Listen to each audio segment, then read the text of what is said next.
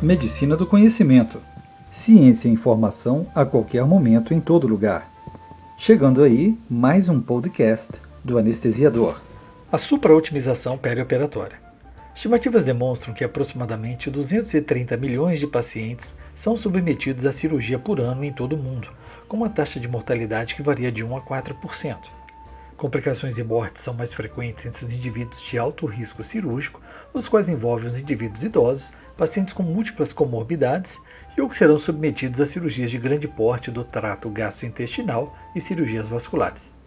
Já é aceito pela comunidade científica, através de vários estudos nos últimos anos, que a implantação de protocolos que busquem otimizar débito cardíaco e oferta tecidual de oxigênio através da infusão de fluidos e uso de drogas vasoativas no período perioperatório tem impacto positivo na redução da morbidade e mortalidade pós-operatória.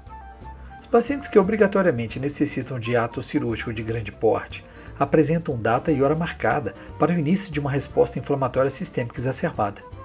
A supraotimização hemodinâmica no período perioperatório diminui os efeitos deletérios causados por esta inflamação.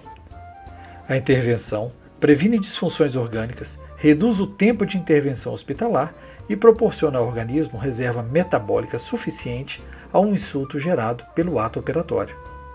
Estudos demonstram que a supraotimização do paciente cirúrgico é benéfica, mesmo quando guiado por uma meta específica, um débito cardíaco maior que 4,5 litros por minuto, ou oferta de oxigênio, um DO2 maior que 600 ml por minuto por metro quadrado, usados de forma isolada.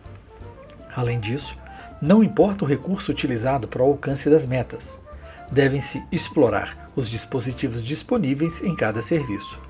Entre eles, destacam-se o cateter de artéria pulmonar, débito cardíaco por análise de contorno da onda de pulso, termodiluição transpulmonar, ecocardiografia e técnicas que avaliam a responsividade à administração de fluidos.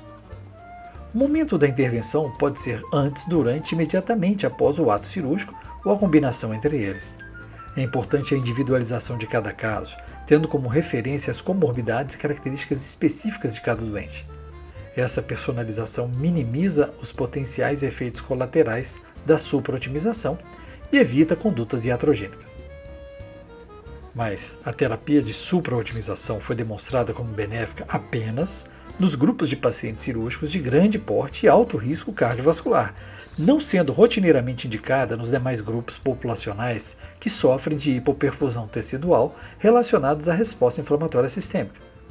Não é sugerida extrapolação desses resultados e aplicação da supraotimização com indução de hiperfluxo microcirculatório para pacientes clínicos portadores de sepse, pancreatite aguda grave, grandes queimados e politraumatizados. Em nosso meio, a carência de leitos de terapia intensiva, de recursos para monitorização hemodinâmica, associado à descrença e até mesmo a falta de conhecimento por parte dos profissionais responsáveis por esses atos cirúrgicos de grande porte, são fatores limitantes para a disseminação e criação de protocolos específicos de supraotimização perioperatória. Esse foi mais um podcast do Anestesiador, também em parceria com o blog do Intensivista. Veja mais em www.pacientegrave.com. Acesse também o site medicinadoconhecimento.com.br e curta a nossa página no Facebook, Medicina do Conhecimento.